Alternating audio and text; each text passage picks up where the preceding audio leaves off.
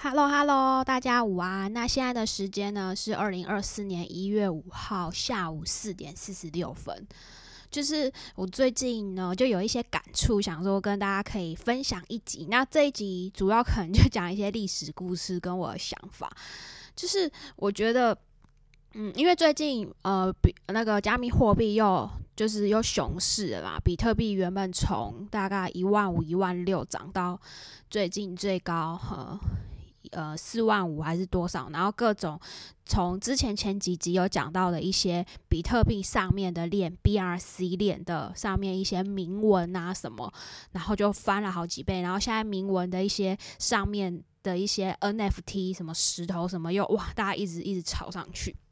如果有在关注的人，可能有发现到这些事情，然后就会觉得，呃，很 formal，就是说，哦，我可能他原本就开始有很多故事，说他可能原本就只有很少的钱，可能五千块、几百块，然后，嗯，然后或合约达到，换算一下，可能成台币就是两千八百万，什么，就是蛮多的一个数字。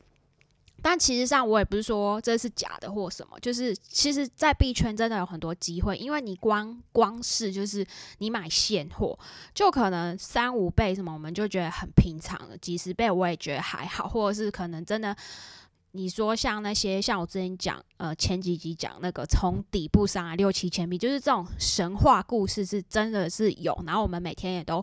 可以看得见。然后你想，你说这个这么多的倍数，再加上呃，如果有玩合约合约，然后开杠杆，就是变得很多倍，真的是有可能以小博大，就是呃，就突然翻很多钱。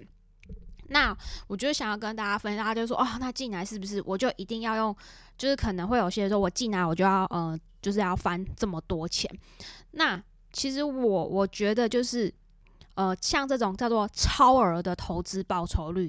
都不是都不是说你很努力就可以达得到。就是我的意思就是说，你对你可能有很努力去观察各种投机的规则什么，然后你还要抓到运气。就我觉得。很多时候都是偶然，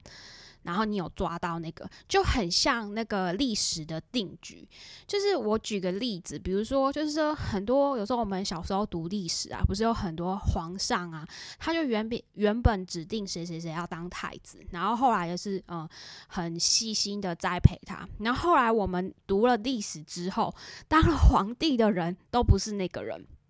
就是有各种的意外或者是什么之类，或者是说像呃中国共产党崛起的例例子也是，我觉得就是那时候国民党应该也没有想到说哦他们会兵败如山倒，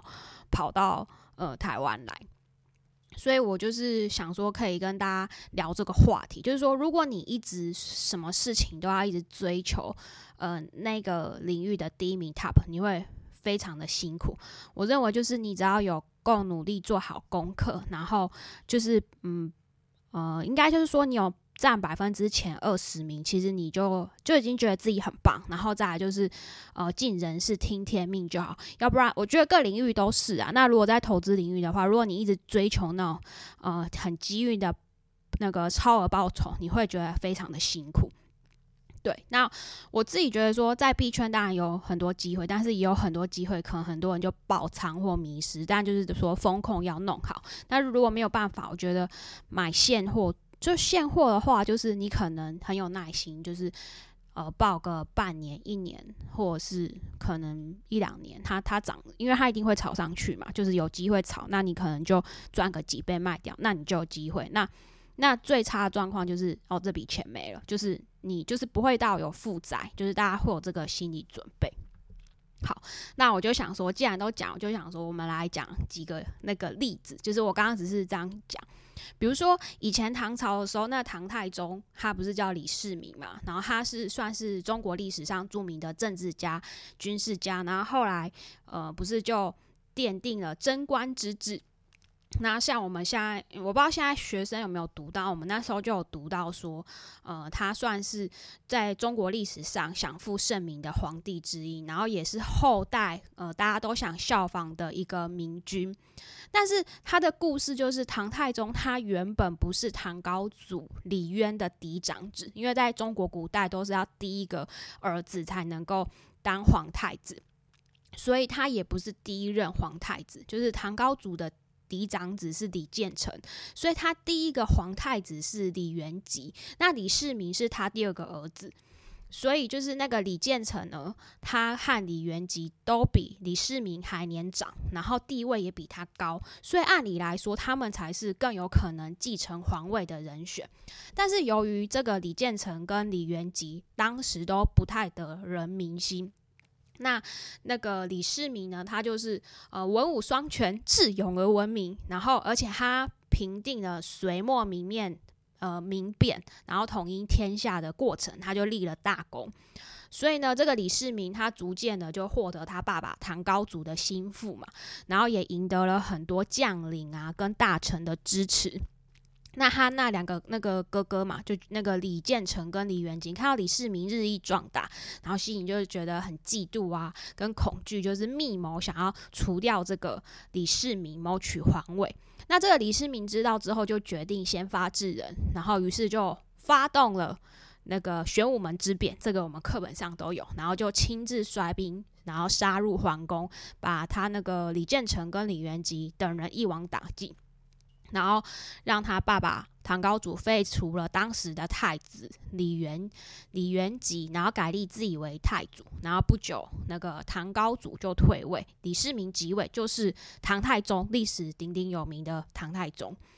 那就是就回想，我就有想到这历史，然后就想说跟大家分享，就是如果没有呃当时李建成跟李元吉的蠢蠢欲动，那如果不是李世民他那时候很果断。很勇敢去做这个攻变，然后历史上也许就不会有唐太宗这个伟大的君主，然后也不会有贞观之治这个辉煌的时代。所以我觉得就是说，在投资上很多时候也是一种偶然，就是所以大家有时候不用说，哎，他你很努力就可以达成，因为就是很多时候是天时地利人和。那第二个例子就是，呃，明太祖朱元璋。那明太祖他也算是中国历史上杰出的开国皇帝之一。那他原先是一个呃贫苦的农农民，然后之后成为了一个骁勇善战的军事统帅。然后他后来就推翻了当时那个腐败的元朝，然后建立了强盛的明朝，然后就实现了传奇的一生。但是他的故事就是这个明太祖，他原本也不是他爸爸的长子。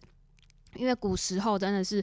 就是一定要第一个小第一个儿子，然后他也不是他父亲第一个第一任世子。明太祖他的爸爸父亲叫做朱五四，然后他的长子叫做朱重八，那他第一任世子叫做朱重四。朱元璋只是他第三个小孩，然后母亲是马氏。那朱重八跟朱重四都比朱元璋年长，地位也比他高，所以按理来说，他们才是更有可能继承家业的人选。但是。呃，元朝末年啊，天灾人祸不断啊，然后朱元璋的家乡也发生了严重的旱灾跟饥荒，导致他的父亲跟他的兄长朱重八相继去世，然后他的母亲跟他其他兄弟姐妹也被迫呃分散去求生。那朱元璋那时候呢，为了生存，只好出家当僧侣、当和尚，然后并且在那个长江领域啊四处游历，然后也结结识后来。呃，就是对他有帮助的一些人物。那他后来呢，就参加了红巾红巾军的起义，然后就展现了他的军事才能跟政治的呃智慧，然后统一了各各路的红巾军战力据点，然后呃抵抗了元朝的镇压。后来就是争夺了天下，然后最后呢，朱元璋他就毁掉那个。毁灭掉那个陈友谅、张士诚还有方国珍等对手，然后并且攻进元大都，然后灭亡的元朝，所以他进建立了明朝，就是叫明太祖，然后就开始了他伟大的统治。那如果呢，不是因为旱灾跟饥荒，如果不是呃因为朱元璋他有出家当和尚的经历跟这些游历在外面游荡嘛？呃，就是可能乞讨之类，那历史上可能就不会有明太祖这样的传奇皇帝，然后也不会有明朝这样强盛的呃王朝。好，大概就其实我有想到了好几个故事，可是我觉得讲一讲有点长。那中国的长征也是嘛，对不对？就是那个时候他就是那个关键因素，就是他们会议地点的变更。然后原本他们是要在上海的上海法租建一个女子学校举行，然后由于法国警察的坚持跟骚扰，会议他们不得不移到上海南市的一艘游艇上，并且。呃，游艇驶向嘉兴途中继续进行。如果不是这一次临时的转移，也许会议就会被他们当时的法国警察被破坏。中国的中中国共产党的成立也会呃延迟或阻挠。所以这就是后来他就壮大了嘛，统一中国后来的历史，我们就知道，就是历史上有非常多的偶然，就是当时都不是这样，然后就变成这样。所以我觉得在币圈也是个偶然，大家应该都知道说，哎，现在很多传统金融的的人。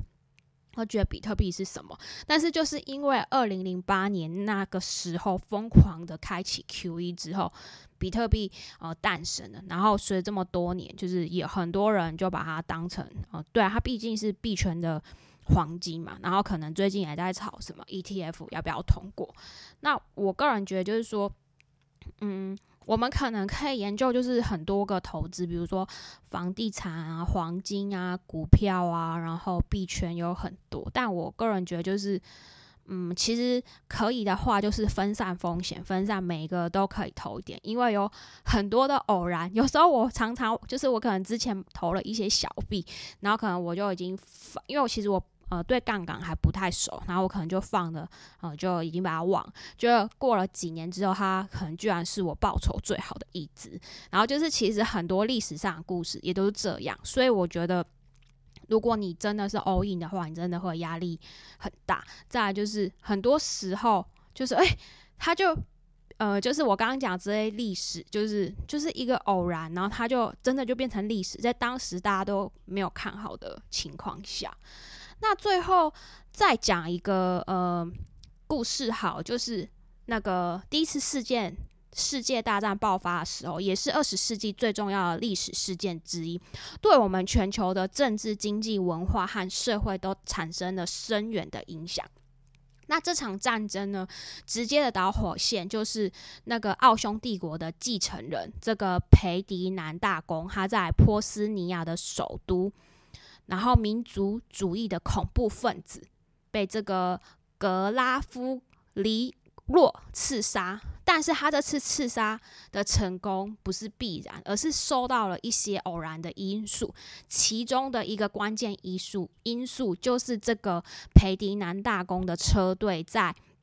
萨拉热呃热窝的街道上迷路，然后刚好停在到停停。停在了一个叫做格拉夫里洛的前面，然后就给他了一个难得的机会，就刚好因为他迷路，然后呢，这个裴迪南大公的车队他没有按照原定的路线行驶，然后而是因为这个裴迪南大公他想要探望的早些时候就是在刺伤中呃受伤的一个官员，所以他改变了这个方向。如果他没有，因为这些偶然的因素，也许第一次世界大战爆发也会呃推迟或者是避免。所以其实我刚刚讲说分散资产重要性为什么会扯到这些东西？因为这些东西你看影响到第一次世界大战，或者是整个中国历史的改改改变，或美国历史，或者是呃刚刚还有讲到什么？对中国历史，刚刚讲到两个嘛，唐太宗跟朱元璋，然后还有那个中国共产党的崛起，还有那个第一次世界大战，都是因为有一些偶然的因素，然后加在一起就变成现在的局面。那我觉得，嗯，投资也是这样，就是诶，有时有时候买房或者是什么，就是诶，他。就是对以前的人买，也没想到它会长成这样，所以我就觉得，就是一些配置啊，或者说有些呃道理或什么学者分析的，好像很有道理，但是有一些很多的因素加进来，突然这这整个历史事件就变了。所以，嗯，讲那么多，就是跟大家讲说，呃，不要 all in，然后要做好调配，因为有很多就是意想不到的事情。好，所以也不用太追求说所谓的超额报酬，因为那个是需要机遇的。所以就是说，诶，当然币圈真有很多机会。那，呃，其实像有一些我的朋友啊，他在币圈待很久，他们就是啊，他每次就是很扼腕说，对他有跟，可是他就赚了二十趴就跑，他也没有想到赚这么多。所以就是这也不一定每个人他就算待这么久，看过这么多鬼故事，就是呃在币圈可能赚钱有呃假如说有一万种方法，真的有很多人靠各种呃方法机运赚到钱，那有一万种零一的方法，就是让你也很多人可能风控什么没有。调好，然后就亏很多钱。